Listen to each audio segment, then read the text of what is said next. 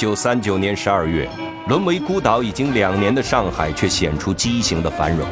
舞厅里歌舞升平，饭店里杯盏交上。二十五日凌晨三点左右，沉浸在一片圣诞气氛中的沪西兆丰总会门口，突然响起一阵激烈的枪声，两个衣冠楚楚的男人倒在了血泊之中。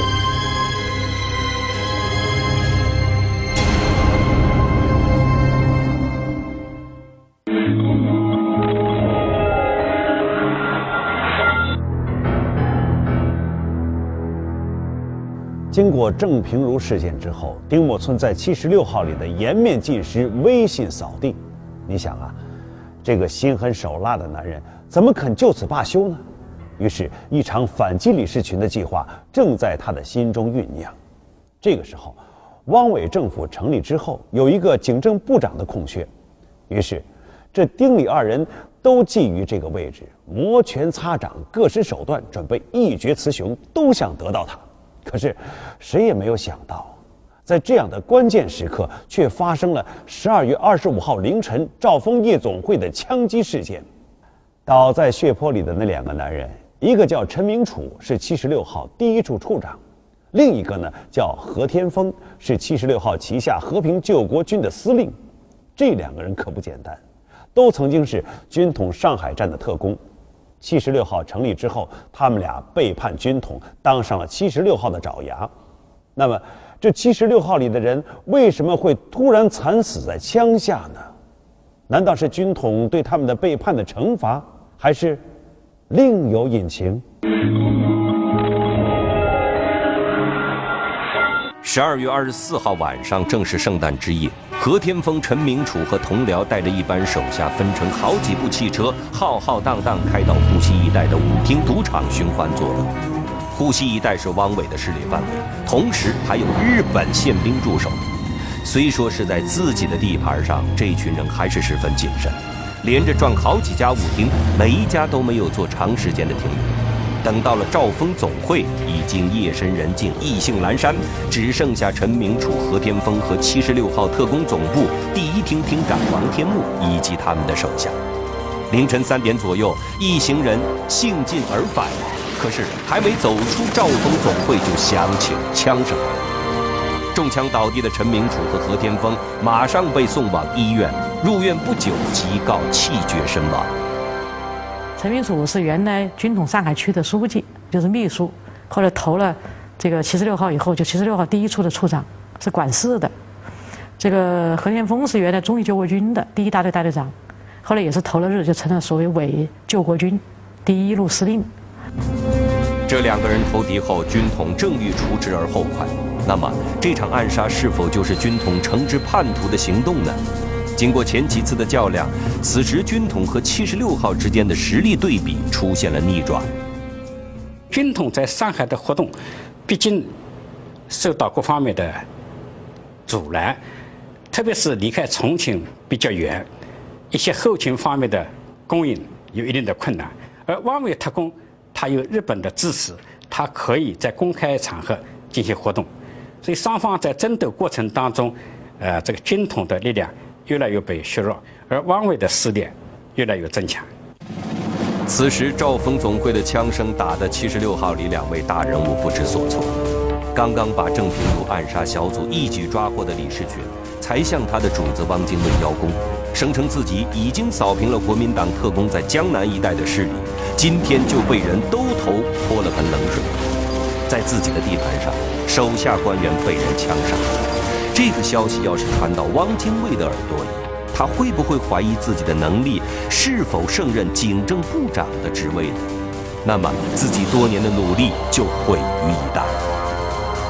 比李士群更紧张不安的就是丁默村，因为他已经得到消息，开枪射杀陈明楚、何天峰的人，居然是他部下王天木的副官马和图。丁默村仔细询问了当时也在现场的陈明楚、何巅峰的副官，他们说，当时他们尽情玩乐之后，正准备离开兆丰总会，还没走到大门口，突然王天木的副官马和图向何天峰、陈明楚两人连开数枪。一片混乱中，何天峰的保镖马上拔枪还击，可是凶手还是趁乱逃逸。了解了事情的来龙去脉，丁默村知道，无论副官马河图为什么开枪，属下犯事作为长官王天木也难辞其咎，而且他更害怕被王天木牵连，让李士群抓住了把柄，密告到汪精卫。到时候他别说是警政部长了。恐怕连七十六号主任的位置也要不保。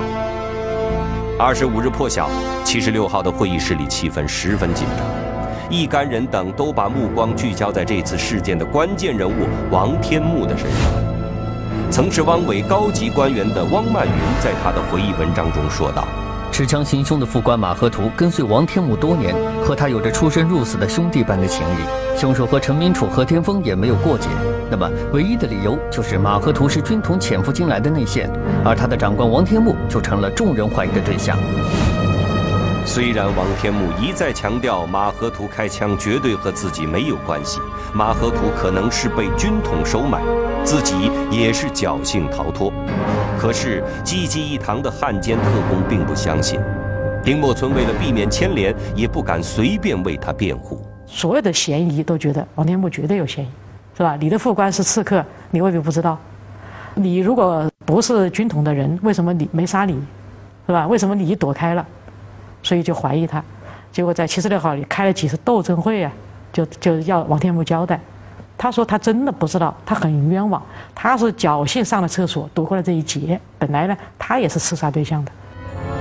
可是正是这个巧合，让王天木百口莫辩，也让丁默村察觉到他最担心的事就要发生了。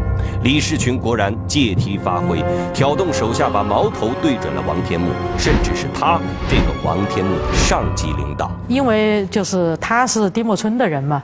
然后李士群就很想说，他和马克图他们有关，他实际上是双重间谍，是吧？他实际上是还是重庆的这边的人，那么把王天木打击下来，支持王天木、信任王天木的丁默村，不是也脸上无光吗？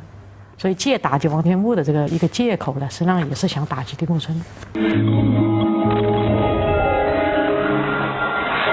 在会上，陈明楚、何天峰的手下和好友的言辞尤其激烈。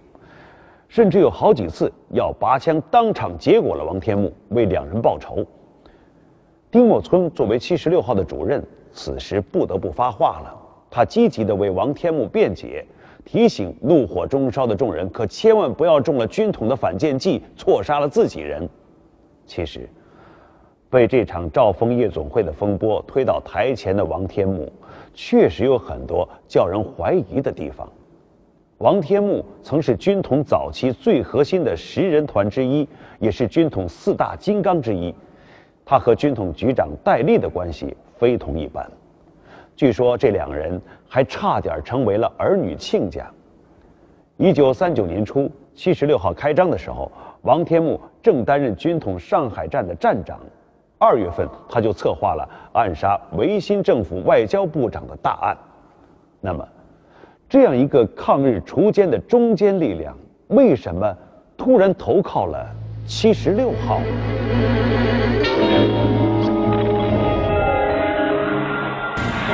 事情还要从一九三九年夏天说起。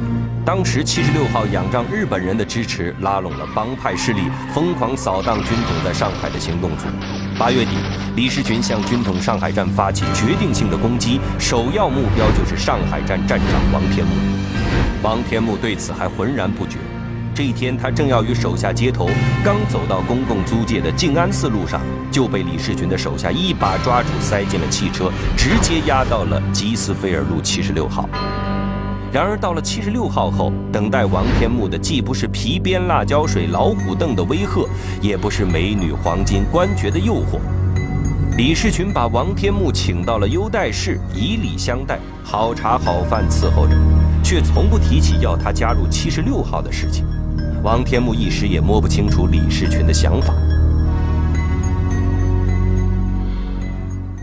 七十六号在同军统，呃，互相斗争过程当中，实际上双方的人都比较熟悉的。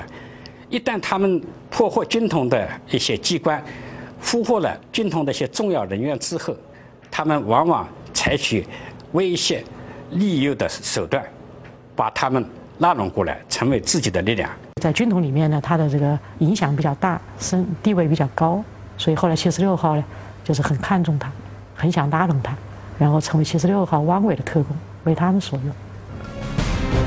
等不到王天木来接头的军统特工知道大事不好，王天木可能被捕了。站长的失踪使得整个军统上海站的工作陷入困难之中，副站长只能向戴笠汇报。戴笠十分孤单地下令副站长暂时负责上海站的行动，所以王天木熟悉的联络点全部撤离。此时，戴笠只能在重庆军统大本营里静静的等待。每一次有特工失踪，等来的无非是两个结果：要么等来他带着人搜捕自己的同志，要么等来他的死讯。然而，久经沙场的戴笠这次显得特别焦躁，因为失踪的王天木是和他一起出生入死的兄弟，是军统的骨干。这个人对他、对军统都意义非凡。就这样等了三个星期。军统上海站没有等到王天木的任何消息，也不见他带人来搜捕。在七十六号被李为上宾，好生招待了三个星期之后，王天木又被李士群释放了。当时丁默村很不理解李士群的做法。早在国民党时期，丁默村就知道。王天木对戴笠忠诚不二，极难拉拢。如果李士群想要打动王天木，就应该继续的关着他，直到他愿意投靠七十六号为止。这样放虎归山，岂不是前功尽弃？面对丁默村的质疑，李士群没有回答，一笑置之。平安走出七十六号的王天木，立即接到了戴笠要他刺杀汪精卫的任务。王天木还在庆幸自己不愧是戴笠的老部下，深得戴笠的信任，才委以重任。他哪里知道，他走进了戴笠亲自设下的圈套。此时的汪精卫与在河内时期完全不同。七十六号和日本军警在他居住的洋房外设下重重岗哨，出门都有警车开道护送。日本人还安排了几个替身声东击西。王天木根本无法接近王精卫，任务尚未完成，王天木在一次接头的时候，手下却突然向他开枪。难道是他的部下投靠了七十六号？七十六号重新又要对他下手？王天木侥幸逃脱后，更奇怪的事发生了。接下来的几天，他发现频频遭到同僚的跟踪。王天木有一种强烈的预感，这件事并不寻常。王天木开始怀疑是老板戴笠下令除掉自己的。早在1938年3月，戴笠一察觉到李士群开始与自己作对，便孜孜不倦地提醒特工不可背信弃义。同时，他对部下的举动严加监察，不放过任何的蛛丝马迹，唯恐部下临阵动摇，叛变倒戈。所以，当王天木安然无恙地从被重庆称为阎王殿的七十六号归来，戴笠对他不是没有怀疑，但也没有证据说明王天木已经叛变，所以他故意命令王天木刺杀汪精卫，以此证明王天木的清白。他当然也知道汪精卫今非昔比，防卫森严，哪里是王天木能杀得了的？如此一来，王天木无法证明自己的清白，戴笠也就能理所当然地痛下杀手。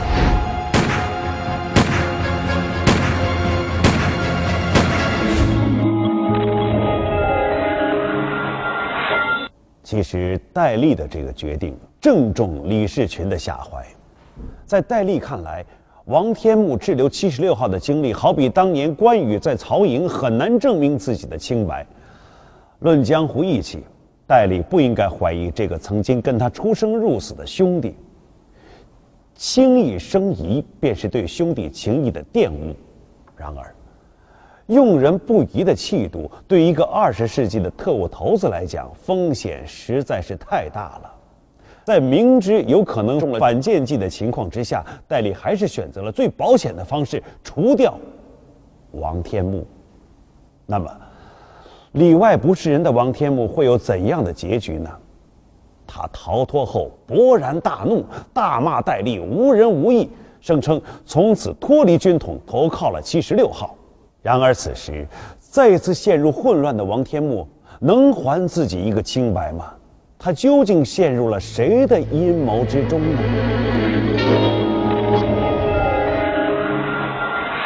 李士群成功策反了王天木，在汪精卫那里也算功劳一件，但并非事事都在他的掌握之中。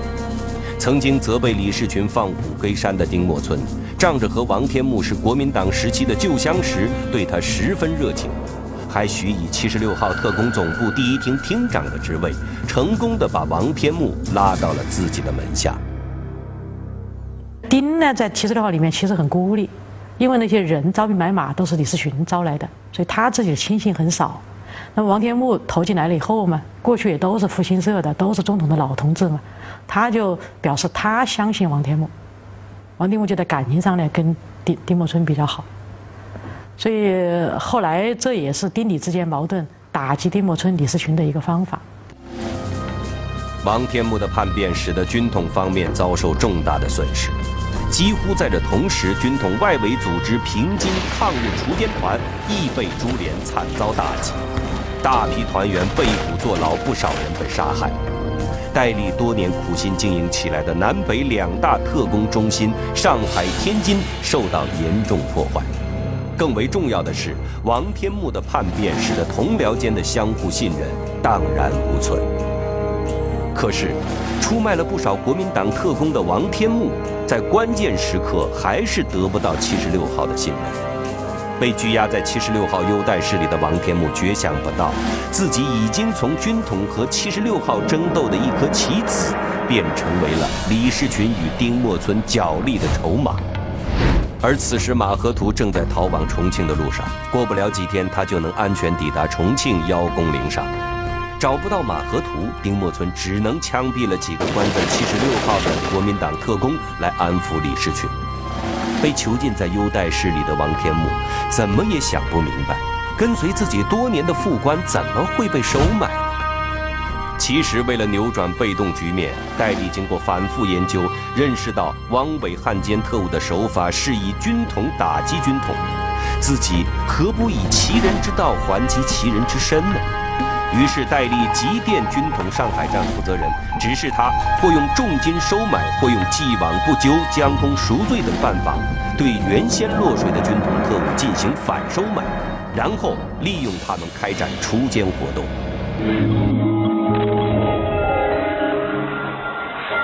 戴笠这边的军统自然也不是吃素的，军统首先收买了王天木的副官马河图，他们许以重金。要他伺机暗杀王天木、何天峰、陈明楚等一批汉奸特务，于是，也就有了一九三九年圣诞之夜兆丰夜总会的暗杀事件。也许是马河图念在多年老上司的份上，趁他上厕所的间隙行凶，使王天木幸免一死。作案以后，马河图当即逃离沪西兆丰夜总会，由军统将他转移送往重庆。可没有想到的是，马河图的一念之仁，反而把他的长官王天木陷于万劫不复之地。偏偏此时，李士群又跟王天木翻起了旧账。他在军统的经历，他和戴笠之间的深厚关系，都成了七十六号种种猜忌的根据。作为上司的丁默村，此时也只能是百口莫辩了。那么。在这场狗咬狗的争斗中，他会败下阵来吗？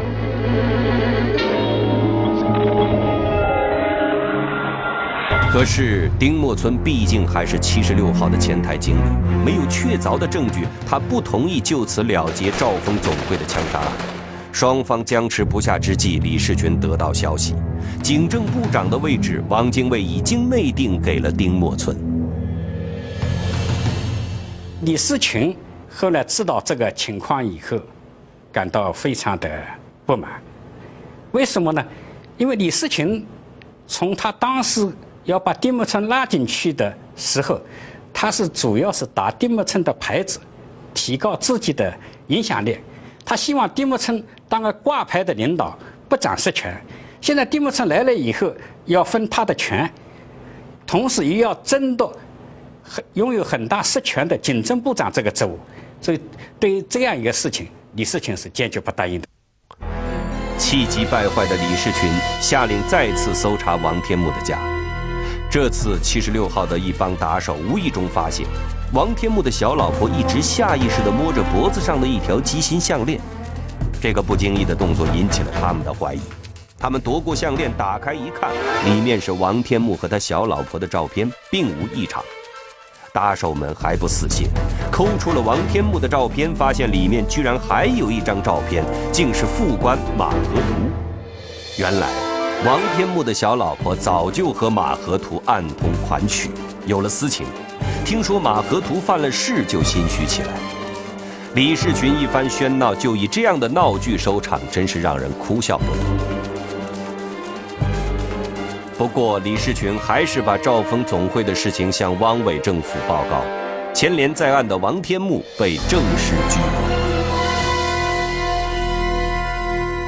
丁默村第一次，十二月三九年十二月二十一号吧，被那个郑平如刺杀，是吧？未遂。接着就二十五号，又是这个王天木的副官刺杀陈明楚他们。两件事情以后，丁默村基本上在七十六号就抬不起头来了。杀了两个叛徒，又令七十六号内讧，拘捕了王天木。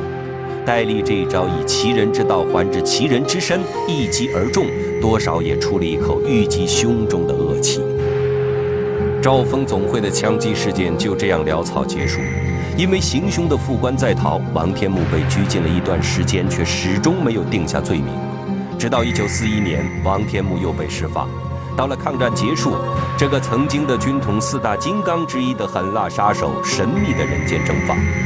直到一九四九年国民党战败逃亡台湾时，才有人在去往台湾的一艘船上发现了他的身影。然而，无论是面对昔日的敌人或朋友，他都绝口不提这段陈年往事。王天木能够从七十六号全身而退，已经是不幸中的万幸了。像他这样从军统投靠七十六号的人，很多已经被铲除，或者又重归军统。只是戴笠为什么突然之间会跟王天木反目？其中似乎也有蹊跷。继任上海军统站站长的陈公树，从老牌特工的角度，早就看出这里存在着无法解释的谜团。他感觉。这也许是军统局精心策划、旨在长远的韬晦之计。还没等陈公树感慨完同僚的结局，一场更大的灾难即将降临到陈公树自己的头上。七十六号和军统之间的愈加复杂和激烈的斗争将会如何演变下去呢？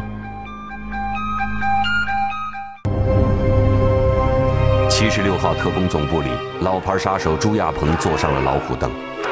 他在七十六号身居高位，此刻却卷进了一场除内鬼的大清洗。李士群要撬开他的嘴，是因为据可靠情报所说，军统上海站已经策反朱亚鹏，在七十六号里埋了一颗炸弹。那么，炸弹究竟在哪里呢？